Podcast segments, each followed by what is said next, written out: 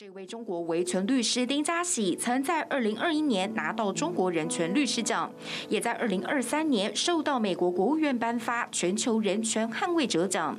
国际间知名的人权活动家，却在二零二三年四月十号遭控颠覆中国国家政权罪，遭判十二年徒刑，比已故的诺贝尔和平奖得主刘晓波判刑十一年还重。什么样的行为让中共认为政权备受威胁？其实只。是一起厦门聚会案。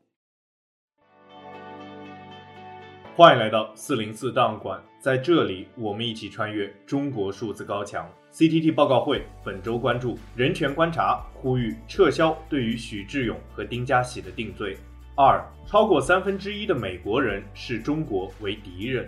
三，海外维吾尔人普遍受到来自中国的跨国镇压。中国数字时代本周推荐媒体功劳小报。该组织在 Telegram 创办了“功劳快讯”频道，接受投稿，收集了大量来自中国基层劳动者的新闻和文章。功劳小报根据这些公众投稿内容编辑而成，定期发布。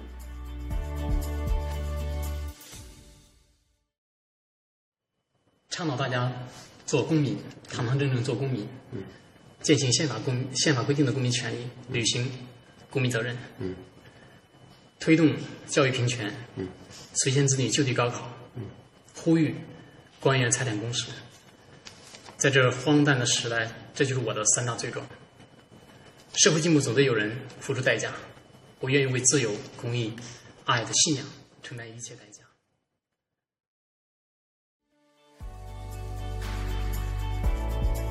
我们刚才听到的是中国异议人士许志勇在接受采访时的讲话。根据 BBC 的报道，北京时间四月十日，中国政治活动人士许志勇和维权律师丁家喜涉嫌颠覆国家政权罪宣判，许志勇被判有期徒刑十四年，丁家喜获刑十二年。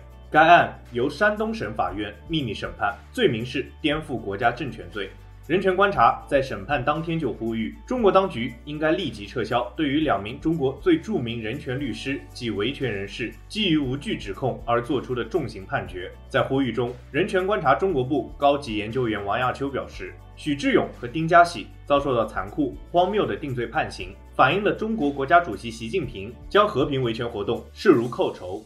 世界各国政府应共同呼吁中国当局立即无条件释放这两名律师。根据德国之声的采访，美国非政府组织人权捍卫者研究员倪伟平告诉德国之声，这是他印象中最为严厉的判决结果。他说，中国政府试图发出一个信号，那就是任何在中国按照西方标准倡导自由、民主和人权的人都会被打压。美国政府发布声明，谴责中国将维权律师许志永和丁家喜判刑。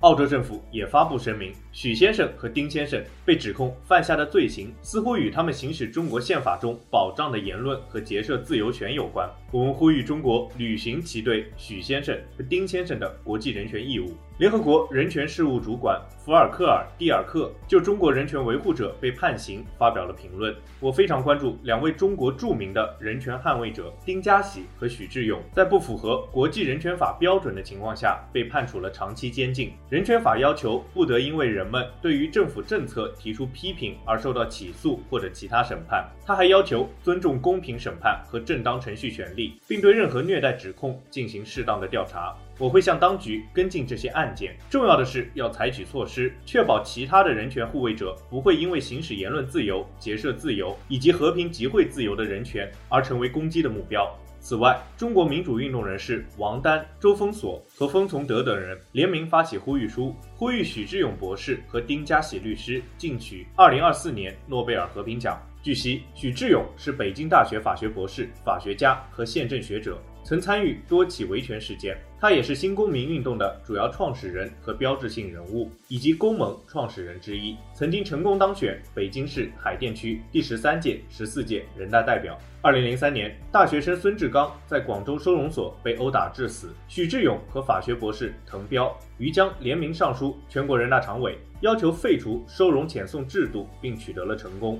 当年一起上书的滕彪博士评价许志永：许志永博士推动中国民主法治的热情坚韧是非常罕见的。中国也有不少理想主义者，我自己也算一个。但是他的纯粹和理想主义达到了罕见的程度，勇气、克制、自我牺牲、持久的热情，加上他的法律背景、行动力和领导力，使他成为了中国维权运动中最核心的领军人物之一。二零一四年一月二十六日上午，北京市第一中级人民法院以聚众扰乱公共场所秩序罪为名，判处许志永有期徒刑四年。二零一九年，许志永因为涉及厦门集会案遭到通缉。根据 BBC 的报道，二零二零年，许志永在逃亡途中发表了致中国领导人习近平的劝退书。许志永在二零二零年二月被捕后，二零二一年八月被起诉。他的女友、劳工维权人士李乔楚在二零二二年三月也因为涉嫌煽动颠覆国家政权罪被起诉。丁家喜同样是一名维权律师，自北京航天航空大学毕业后，曾从事工程师职位，而后转行为商业律师。他是新公民运动的主要活动家之一，二零二一年中国人权律师奖得主。二零一三年四月十七日，被当局以非法集会罪名刑事拘留，罪名先后转变为寻衅滋事和聚众扰乱社会秩序，并在二零一四年定罪，判刑三年半。二零一四年，丁家喜律师被判刑时，在法院的最后陈述：“我要做一只蝴蝶。”这个庭审诸多违法，案件被强行拆分，证人不到庭，检察院不提供证据原件，因酷刑非法证据排除不被允许，因要求全国人大对财产公示立法，我却成为了钦定的犯人。要求财产公示是犯罪，杀一儆百，扼杀中国兴起的公民运动。但是财产公示不会因为这场审判沉寂。只会让更多的人开展。我们为了推动官员财产公示，发了十万份传单，制作了一百多份横幅，两次上街，七千多个签名，向全国人大及法制办要求立法财产公示，但是没有得到回应。有关员财产公示概念的人不到一百万人，十三亿人的千分之一都不到。我的行动微不足道，我也不后悔，这是良心告知我应该做的事。我要做一个有态度、有声音的中国公民。我要做一只蝴蝶，蝴蝶不停地扇动翅膀，一定会引发社会变革的飓风。将来的社会必然是一个公民享有言论、集会、结社自由的社会。正义属于我们，自由万岁！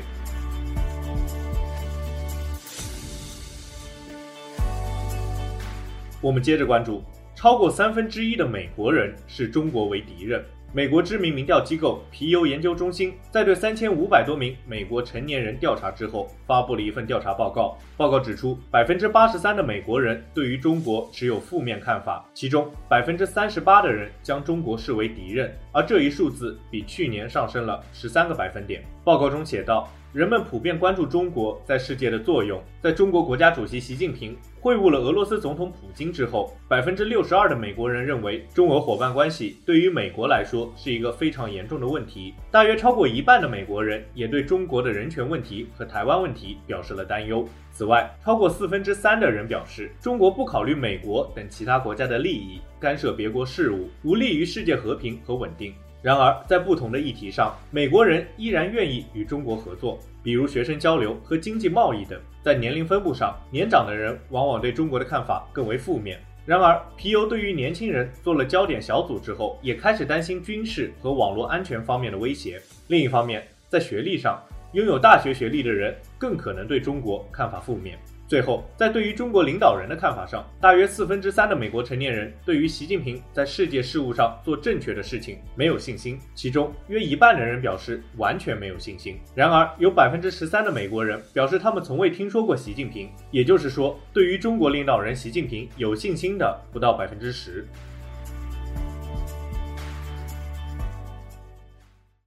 我叫马伊努尔·尤苏夫·卡什加里。呃，我是东突尔斯坦阿图市人。一九九七年，我来到美国定居。二零一七年，跟我家里的我先生家里的人失去了一切联系。五十七个人，现在呢已经死了两个人，无期徒刑的有三个人，二十年的有一个人，十五年的有两个人，那其余的呢都在那个集中营里面。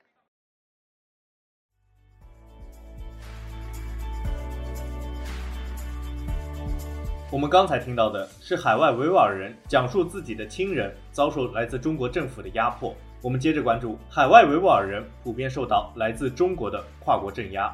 土耳其和中国相距六千公里，但是中国政府的手依然可以伸到这个远在欧亚交界处的国家。维吾尔侨民乌兹图尔克在土耳其首都伊斯坦布尔经营着一家理发店。有一天，他发现一位维吾尔男性竟然在偷拍他和他的顾客。在被他和其他的顾客抓到之后，乌兹图尔克发现这些视频是传给新疆喀什的警察的。原来，因为移民到土耳其，他们一家一直受到来自中国警察的骚扰。这个案例来自英国谢菲尔德大学东亚研究所发布的一份报告。报告发现，维吾尔族侨民普遍受到跨国镇压。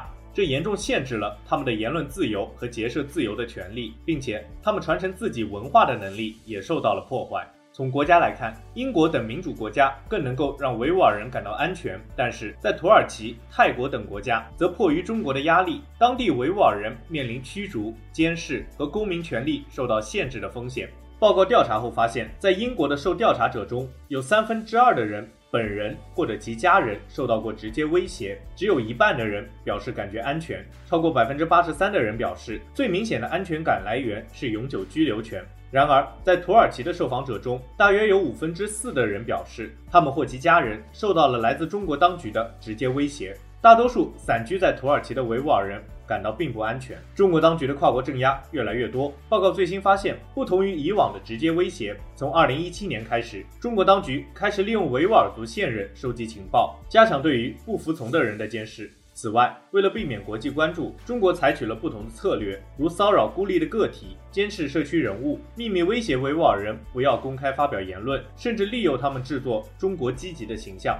报告批评道，中国声称其对国际关系的做法是按照国家主权不干涉原则处理的，但是他的治理实践认为，无论是在何处，所有的公民、前公民及其家庭成员都处在其法律和道义监管之下。中国的跨国镇压将其国内治理模式和种族压迫手段输出到了国外，以镇压所有的维吾尔人及其家庭成员，强行进行家庭分离、流动限制和监视。因此，党国的跨国镇压既破坏了人权，也破坏了国际关系的主权原则。最后，报告呼吁国际社会和各国政府应该采取行动，对抗中国的行为。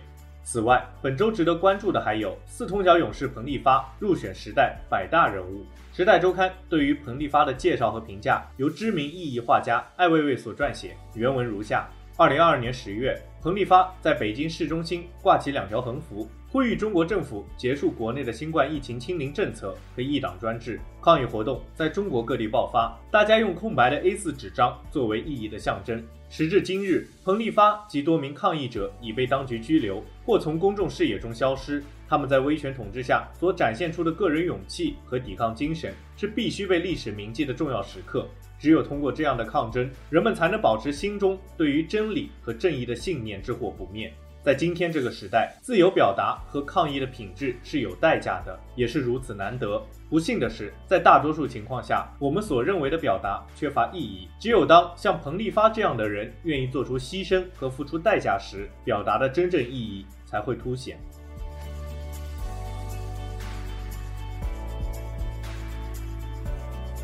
以上就是本期报告会关注的内容。中国数字时代 CDT 致力于记录和传播中文互联网上被审查的信息，以及人们与审查对抗的努力。欢迎大家通过电报、Telegram 平台向我们投稿，为记录和对抗中国网络审查做出你的贡献。投稿地址请见文字简介。阅读更多内容，请访问我们的网站 cdd.media。